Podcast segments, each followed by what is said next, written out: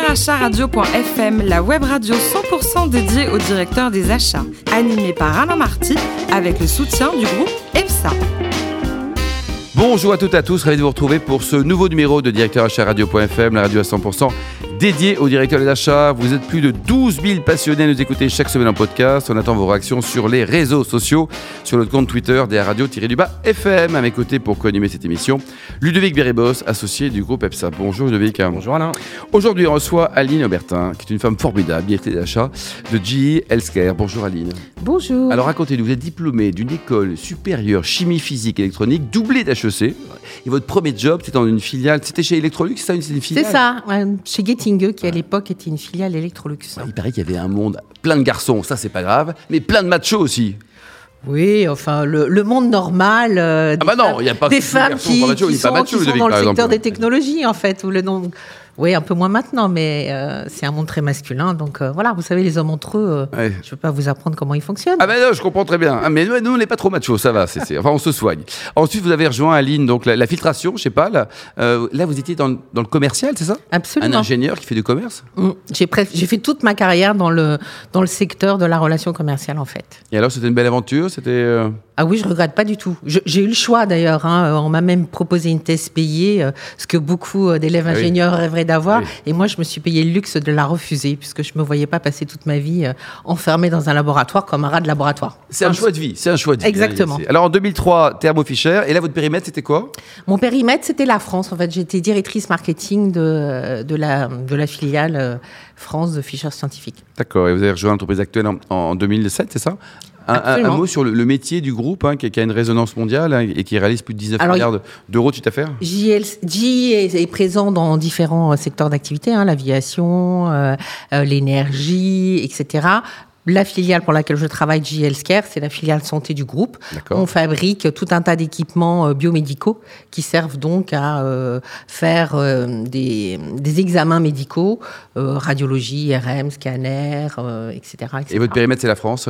Mon périmètre, il est global. Donc, c'est sur une partie de JL Care, mais il est global. Donc, mes équipes sont partout dans le monde et mon client interne, il est également situé partout dans le monde. Ouais, partout dans le monde. Et vous avez combien de collaborateurs au total, hein, tout pays confondu Parce que même vous êtes génial, euh, il y a quand même un petit peu de gens pour vous aider, Alors, le, périmètre des achats, on va dire les gens qui peuvent euh, travailler euh, pour moi, c'est plusieurs centaines de personnes. Mais ma, mon équipe dédiée, ma, mon équipe, elle est petite, c'est en fait sept personnes. On a un fonctionnement complètement matriciel et en fait, ben, je vais piocher dans les ressources de mes collègues.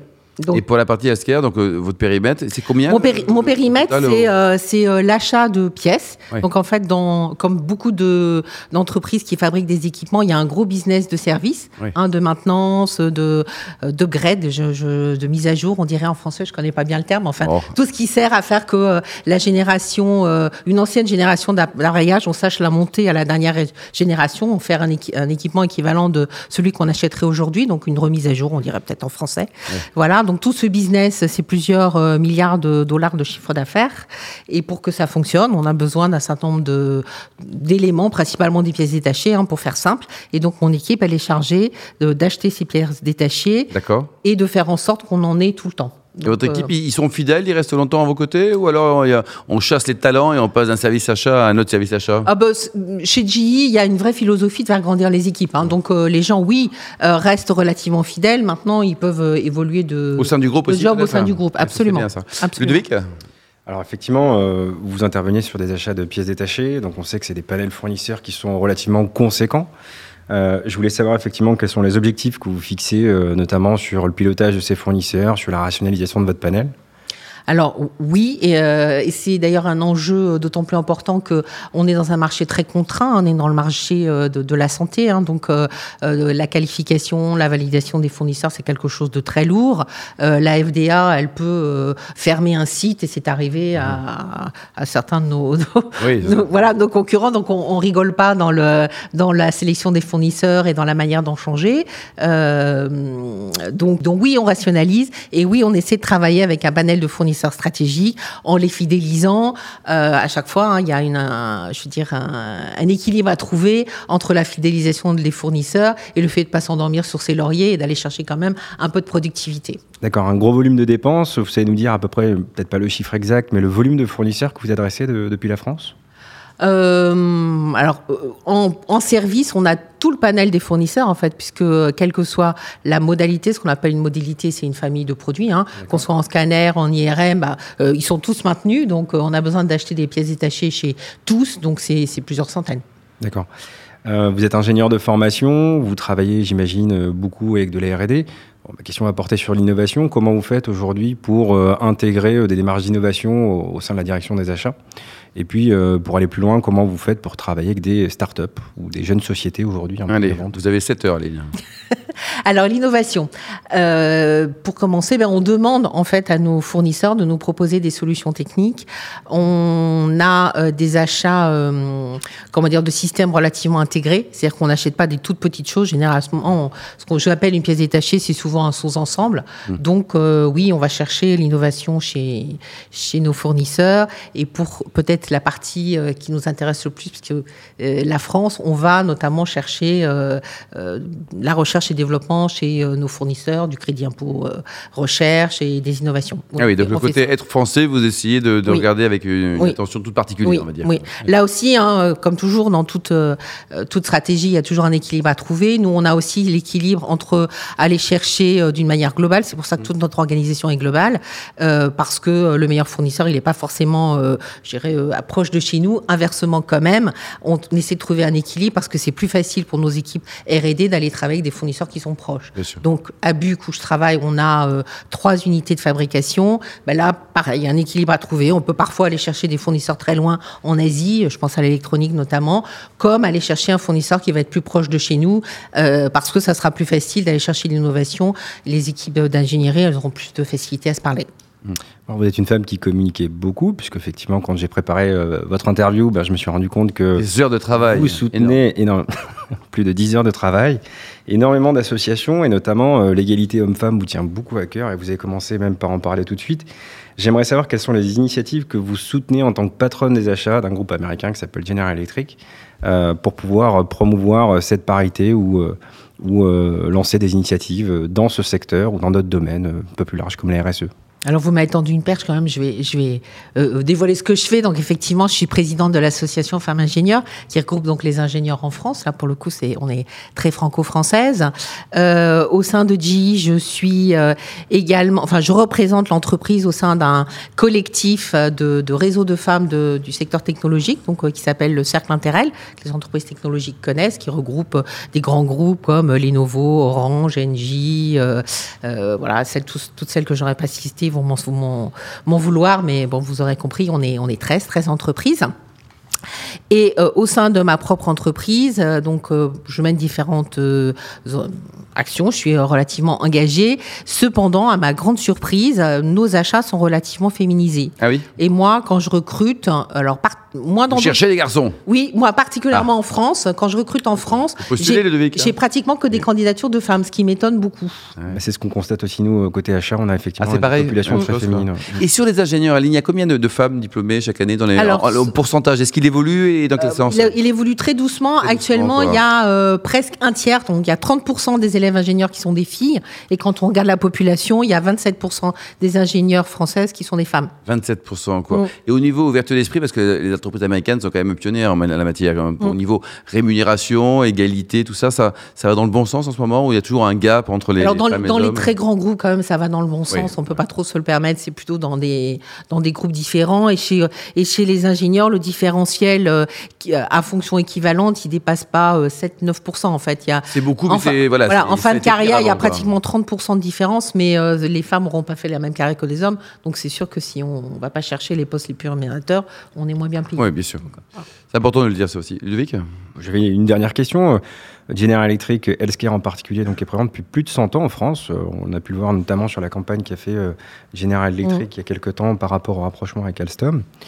Euh, je, voulais effectivement euh, savoir comment vous faites aujourd'hui pour intégrer les achats locaux.